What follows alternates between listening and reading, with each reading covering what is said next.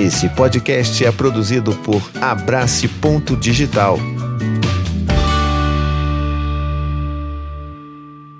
Olá, tudo bem com você? Olha, eu queria hoje fazer um negócio diferente aqui, tá bom? Queria sugerir que a gente imaginasse na nossa cabecinha uma situação hipotética, tá bom? Digamos aí que você estava passeando no shopping com um amigo seu, tá? E eu, eu, acho que eu nem sei mais como se deve passear em shopping, de tanto tempo que eu fiquei em casa. Mas vamos imaginar então, né? Tá tudo bem, tudo acabou. E aí você tá ali com seu amigo ou sua amiga no shopping passeando, matando as saudades, né? Mas ali conversando e tal. E aí, num determinado momento, você passa com esse seu amigo na frente de uma loja de celular, tá bom? E tem aquele celular ali, ó. Hum, aquele celular ali, última geração, aquela coisa linda, aquela brilhante, aquele negócio tira foto no escuro, tira foto de cabeça para baixo, tira raio-x, é um negócio maravilhoso. E você para ali, você olha assim, caramba, nossa, esse celular aqui é legal, né? Poxa, mas esse preço aqui tá puxado.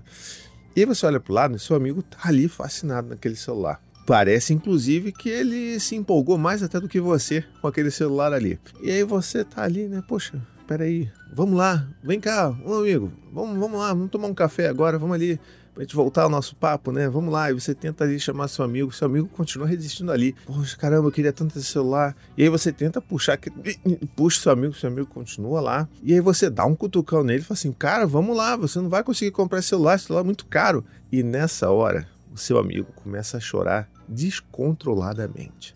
Pois é, seu amigo começa a chorar e berrar e eventualmente até se joga no chão, faz um verdadeiro escândalo na frente de todo mundo. As pessoas que estão passando por ali, obviamente, começam a olhar meio, né, achando estranho assim, olham para você, olham para o seu amigo ali, que que é isso, que está acontecendo, que doideira é essa? E é aí que chega aquele momento. O que que você faria com esse seu amigo?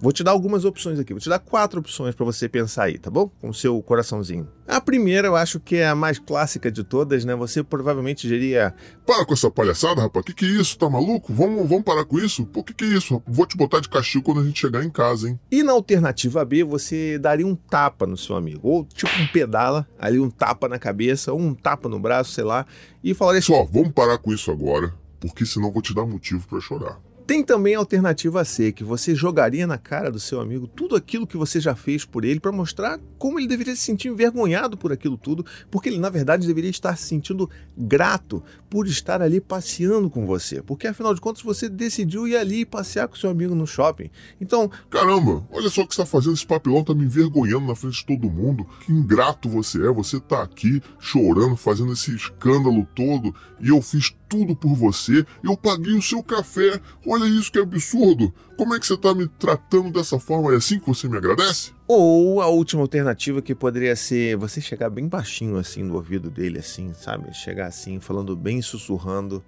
ameaçando que se ele não parasse com aquilo naquele exato momento, você nunca mais ia passear com ele em shopping, em lugar nenhum, que nunca mais você ia tirar ele da casa dele, porque isso era inadmissível. Muito bem, caramba, hein? Quantas, quantas possibilidades, né, de você fazer uma pessoa se sentir tão mal, né? É, talvez com o seu amigo você não optasse por nenhuma dessas alternativas, então vou te dar uma alternativa bônus aqui, tá bom? Vou fazer a alternativa E. E essa alternativa E seria: você se aproximaria do seu amigo, né? Chegaria ali perto dele, tentaria oferecer um abraço, confortá-lo de alguma forma, fala que você entende que ele tá super chateado e que se ele quiser conversar, você tá ali para ele, que, que, poxa, pode até não estar tudo bem para ele, mas que você está ali por ele. E que se ele precisar de qualquer coisa, está ali, um abraço, né, se ele aceitar, conversar, trocar uma ideia, se ele queria beber uma água para tentar respirar um pouco e tal. Faria inclusive tudo isso falando ali baixinho, né, na altura dele ali, se ele estivesse jogando no chão, por exemplo, você está ali falando com um tom de voz bem calmo para tentar trazer um pouco de calma e trazê-lo de volta ao controle das suas emoções eu acho que é bem óbvio o que, que você escolheria, né? Quando a gente está falando do seu próprio amigo. E é claro que essa é uma situação hipotética, dificilmente que isso fosse acontecer de verdade, mas eu acho que prova bem um ponto que é, na verdade, para mim, uma regra de ouro dentro de como se relacionar com crianças e principalmente com os nossos filhos. A gente deveria tentar fazer sempre esse exercício de imaginar como que deveriam ser certas situações com adultos. E será que a gente faria a mesma coisa se fosse um adulto? E normalmente, quando a resposta é não, eu não faria isso se fosse um adulto, se fosse um amigo meu, é porque provavelmente a gente está pegando meio pesado com as crianças. E é esse que é o grande problema, porque quando a gente está falando de adulto, a gente tem que entender que os adultos eles já estão ali, pelo menos na melhor das hipóteses, muito melhor desenvolvidos né, cognitivamente, emocionalmente, do que uma criança de 3 anos, de 2 anos, de 4, 5, sei lá. Então é meio difícil a gente esperar, às vezes, que uma criança se comporte ainda melhor do que muito adulto que a gente vê por aí nas redes sociais. Esse é o problema. E a gente não pode esperar que, fazendo com que os nossos filhos se sintam ainda pior por já estarem sofrendo, como por exemplo uma frustração muito grande que eles não conseguem lidar por algum brinquedo que eles não possam ter, que isso vá de fato ajudá-los a encontrar esse autocontrole emocional novamente, né? E a mesma coisa acontece com os adultos, só que a gente tem muito mais empatia, muito mais flexibilidade quando é com um adulto. É como se o grande erro das crianças fosse, na verdade, não terem nascido adultas, né? Porque é isso que a gente espera, que as crianças se comportem como adultos. E a gente esquece que elas não têm sequer capacidade ainda de desenvolvimento cerebral para conseguir executar aquilo que a gente gostaria que elas fizessem. Então, assim, se a gente quer que os nossos filhos se tornem aqueles adultos que não se joguem no chão por causa de um celular, né, que tenham um pouco mais de controle sobre as suas próprias emoções, que consigam entender aquilo que está acontecendo com elas, a gente precisa começar esse trabalho lá no início da vida na infância, falando com eles sobre os sentimentos, falando com eles sobre o que, que eles estão ali pensando, sentindo, decidindo, se aquilo é a forma mais, vamos dizer assim, eficiente de pedir ajuda ou de demonstrar algum tipo de sentimento? E principalmente acolhendo a criança em todas as suas expressões de sentimentos, mesmo aquelas que sejam de sentimentos ditos negativos, que a gente tem aquele impulso de, de punir, de rejeitar ou de tentar varrer para debaixo do tapete, a gente precisa entender que as crianças elas precisam ser acolhidas na sua essência. E essa essência, às vezes, ela pode até ser um grande desafio para nós que nunca tivemos essa abertura para expressar de forma tão aberta e livre as coisas que a gente sentia quando éramos crianças, né? E é difícil mesmo. Eu sei que é. Às vezes é assustador olhar para os meus filhos e ver eles gritando e tentando se bater ou falando que não me amam, que eu não sou mais o pai deles, sabe? Bate aquele negócio assim, poxa, se eu tivesse falado isso quando era criança, eu tinha, sei lá, tomado um tapa na boca. Mas não é a gente. Não é sobre a gente. É sobre os nossos filhos. É sobre a história que eles estão construindo. E é aí que a gente tem todas as ferramentas nas nossas mãos para construir algo diferente, para dar para eles o espaço seguro para que eles consigam se desenvolver da melhor forma possível. Então lembre-se que os nossos filhos precisam da nossa ajuda para se sentirem melhor e não pior. Pior, a vida já vai ter suas próprias frustrações naturais que já vão fazer com que eles se sintam mal. A gente tem que estar do lado deles para ajudar eles a se sentirem melhor.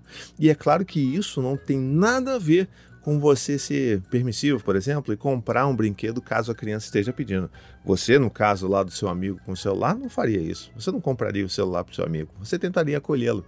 E a mesma coisa deveria ser com os nossos filhos. A gente não precisa comprar as coisas, não precisa parcelar no cartão de crédito aquele castelo gigantesco de dragão e fada para o seu filho parar de chorar. Porque isso também não vai estar ajudando os nossos filhos a lidar com aquilo que eles estão sentindo.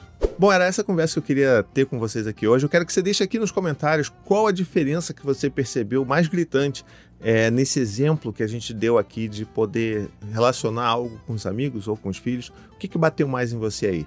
Deixa aqui nos comentários e não se esquece, vamos fazer essa conversa chegar em mais pessoas. Eu preciso muito da sua ajuda, então deixa o seu joinha aqui, ajuda a divulgar, manda para um amigo, pelo menos um amigo seu ou uma amiga sua que gostaria de ter essa mensagem aqui, né, para melhorar talvez um pouco o seu dia manda esse vídeo para essa pessoa, tá bom? Já vai ajudar, inclusive, essa pessoa e a mim mesmo a poder alcançar mais pessoas por aqui, tá legal? Não se esquece também de se inscrever nesse canal, se você ainda não é inscrito, tá? Clica no sininho, faz aquela coisa toda e a gente se vê por aí. Um beijo, até a próxima e tchau, tchau. Gostou desse podcast? Escute também os outros podcasts da família Paizinho Vírgula sobre parentalidade e infância. Tem o Tricô de Paz, Café com as Pediatras, Afropai, Tamo Junto, Sinuca de Bicos e também os podcasts infantis Coisa de Criança, Conta Pra Mim e Ideia de Criança.